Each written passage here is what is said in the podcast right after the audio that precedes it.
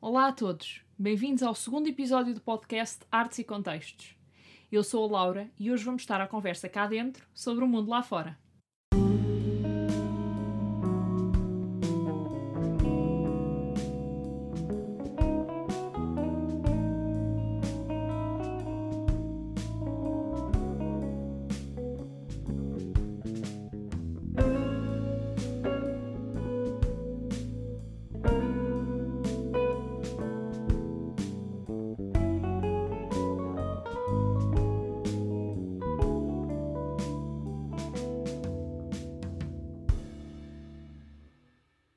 Episódio passado estivemos à conversa com os membros fundadores e integrantes da revista Lote.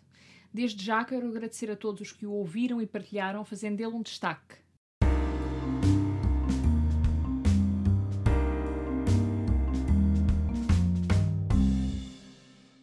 Ora, no meu caso, já passou mais de um mês em isolamento e as saudades daqueles que mais amamos, dos abraços e da aproximação, algo tão enraizado na nossa cultura, pode ser difícil. Ir a um museu, a uma exposição, a um concerto, contactar com a expressão artística de perto, é uma realidade com a qual não nos podemos confrontar de momento. Mas, para que em breve o possamos fazer, agora devemos ficar por casa. De facto, mesmo em tempos de crise, o mundo da arte e da cultura artística não para de rodar, e a ele podemos sempre aceder e agora cada vez mais com o crescente acesso a novas tecnologias. Esta terrível pandemia que tem vindo a acelar o mundo, na outra face da moeda, tem-nos dado tempo para refletir e conferir maior importância e valor a determinadas coisas que dávamos como garantidas. Estar em casa junto às nossas famílias, com a comodidade de poder a partir dela trabalhar e usufruir do lazer que ela nos proporciona, infelizmente ainda não é uma realidade universal e compreendemos agora que é um luxo. Li há pouco tempo um post no Instagram da Lily Reinhardt que dizia, e passo a citar a frase traduzida: Depois de teres visto de seguida 13 séries na Netflix, lembra-te que, mesmo nos piores dias, quando tudo parece ter parado, recorreste aos artistas. Faz todo o sentido. Apesar destes tempos mais conturbados, acabamos sempre por nos virar para a arte e para os seus artistas, os artistas e a sua arte. Para aqueles que ainda não se aperceberam, o Artes e Contextos tem uma nova coluna, excepcional, que foi motivada por, pela atual uh, conjuntura. Tem como objetivo mostrar-nos que a cultura pode e deve entrar e podem trazer um pouco do mundo lá de fora para dentro de vossas casas. Do cinema às séries, ao teatro e à música, há muitas e diversas formas de experienciarmos cultura sem ter de sair do conforto dos nossos lares. De seu nome Cultura em Tempo de Confinamento é uma publicação semanal que sai todas as segundas. Tal como eu sinto, quero muito que o sintam também. Podemos usufruir gratuitamente de um mundo gigante, cheio de cultura e arte feito na sua maioria lá fora, mas que também pode estar nas nossas casas, e neste caso está mesmo. No que toca a séries, há diversas plataformas de streaming pagas, como sabem. No entanto, da nossa parte, queremos dar-vos soluções gratuitas com uma acessibilidade mais direta.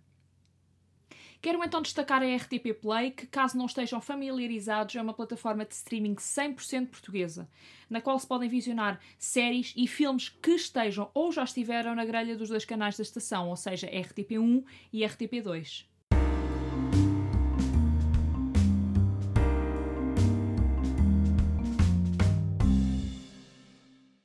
Já vos recomendei três maravilhosas séries que podem apanhar por lá, sendo que a última que vos vou mencionar ainda está disponível para ver em TV. Estou então a falar da Guerra no Charité, Motorista para todo o Serviço e A Espia, produções alemã, inglesa e portuguesa, respectivamente. Aconselho vivamente, valem mesmo muito a pena e são de excelente qualidade. Para saberem horários e canais com mais detalhe, leia os dois primeiros artigos da coluna, deixei lá tudo discriminado. Uh, e já que estamos a falar de séries, não podia deixar de falar da The Blacklist. Está na sexta temporada, atualmente no AXN, no entanto, sei que na Netflix já estão a transmitir a sétima temporada. Com alguma frequência, canais como a SIC Radical, AXN, Fox e SIC Generalista emitem a série do início, basta estar atento. É uma pequena joia no meio da produção de policiais que se está a fazer e continua a fazer com fartura. A história tem pés e cabeça, o James Spader prende-nos ao ecrã, como já nos tem habituado noutras interpretações.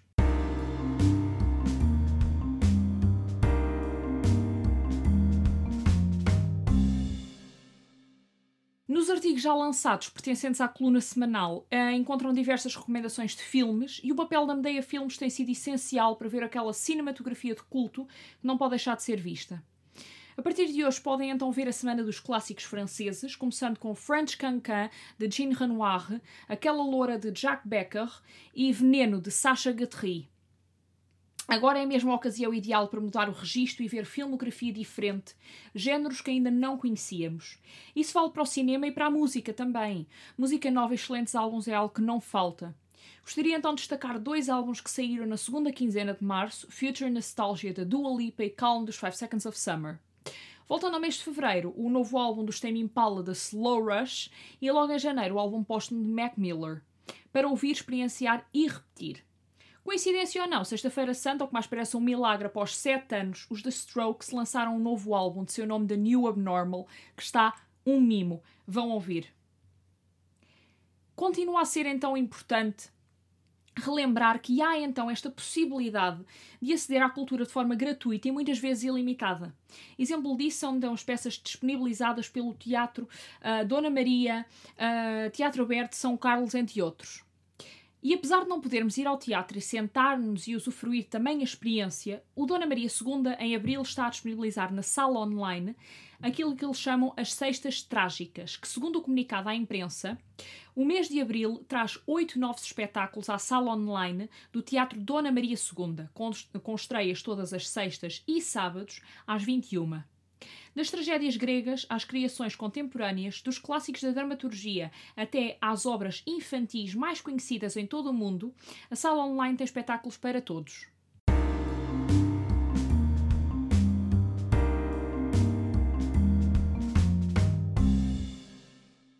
O mês de abril traz consigo dois grandes eventos que pretende destacar, começando então com os 500 anos de Rafael de Urbino e o concerto One World Together at Home.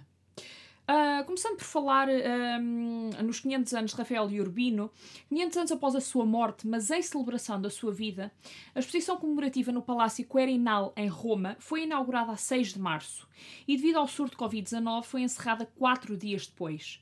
Tinha um seguro total de mais de 3 mil milhões de euros, o maior seguro de sempre para uma exposição em Itália. Conhecemos a sua arte, que é simultaneamente lírica e dramática, pictoricamente rica e esculturalmente sólida.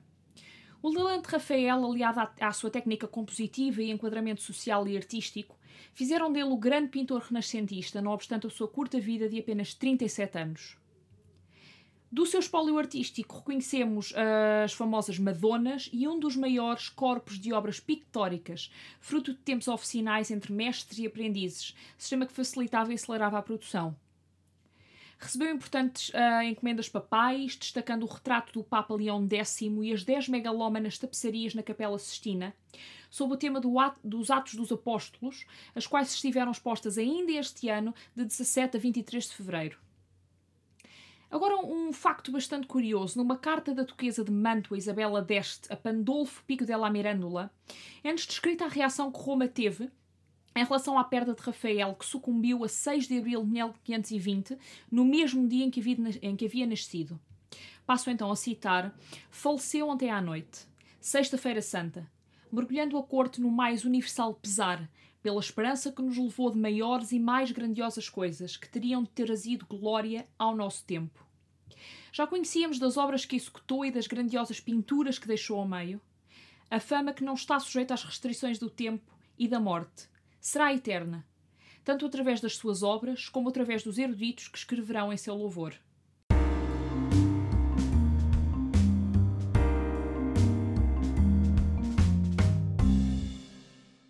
Várias celebrações estavam prontas e definidas para recordar este grande artista cuja obra não pode deixar de ser, utilizando agora a expressão do professor Dr. Vítor Serrão, transcontemporânea. Não podendo aceder a museus nem a exposições, esta celebração de vida está a ser feita virtualmente. Podem começar por aceder às redes sociais da Galeria Uffizi, que no início do mês havia lançado uma visita virtual a todas as pinturas de Rafael no seu acervo. O Ministério dos Bens Culturais italiano depositou um ramo de flores no túmulo de Rafael no Panteão em Roma, com uma folha feita por crianças com a célebre frase Vai ficar tudo bem. Através do Google Arts and Culture, após colocarem o nome Rafael no campo de pesquisa, poderão usufruir de uma página repleta das suas obras, com uma qualidade extrema, mesmo em close-ups, uma pequena biografia e ainda uma exposição automática.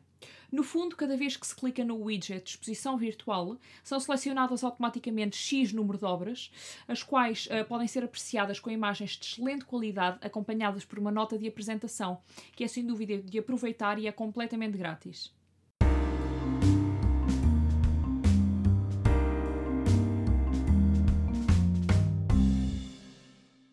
Outro dos grandes eventos que irá com certeza marcar o ano e a história da música é o concerto organizado em parceria entre a Lady Gaga e a OMS One World Together at Home.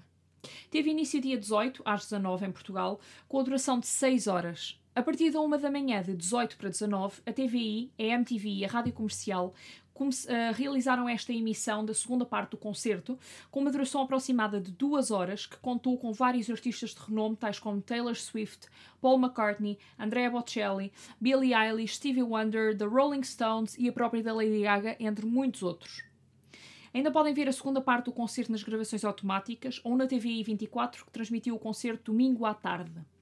Num momento como estes, nada melhor para alegrar os espíritos do que boa música e muita diversão num evento solidário, já comparado ao Live Aid de 1985.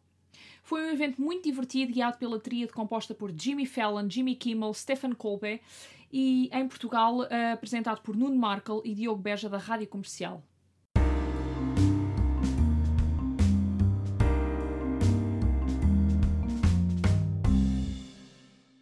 Estamos mesmo a chegar ao fim deste episódio e, como tal, queria terminar com um desafio que também vos lanço para fazerem em casa, para vós ou para partilhar. Pegarem no vosso livro favorito, seja prova, prosa ou poesia, e lerem uma passagem.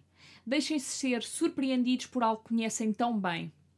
Hiroshima, meu amor, eh, de Marguerite Duras, uma das primeiras leituras que me fez apaixonar e por isso mesmo é praticamente impossível escolher uma passagem, uh, mas a passagem que vos decidi ler é a seguinte, nas páginas 79 a 80. Sobre o rio em Hiroshima, a noite cai com grandes rastros luminosos. O rio esvazia-se e enche segundo as horas e as marés. Por vezes, pessoas contemplam a lenta subida da maré ao longo das margens lamacentas. Em frente ao rio há um café. É um café moderno, americanizado, com uma entrada espaçosa. Quando se está sentado ao fundo do café, já não se vêem as margens, mas apenas o próprio do rio. É nessa imprecisão que se esboça a foz. É aí que acaba Hiroshima e começa o Pacífico. O café está meio vazio, eles estão sentados a uma mesa ao fundo da sala. Estão em frente um ao outro, face contra face, fronte contra fronte. Acabamos de os deixar na angústia que representam as 16 horas que faltam para a separação definitiva. Encontramos-los quase felizes. O tempo vai passando sem que eles deem por isso.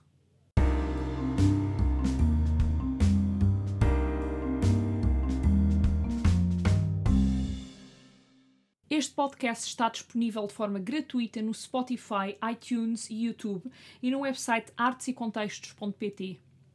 Obrigada por terem assistido a este episódio e subscrevam a nossa newsletter e sigam as nossas páginas de Instagram, Facebook e YouTube. E não se esqueçam, deixem a cultura entrar.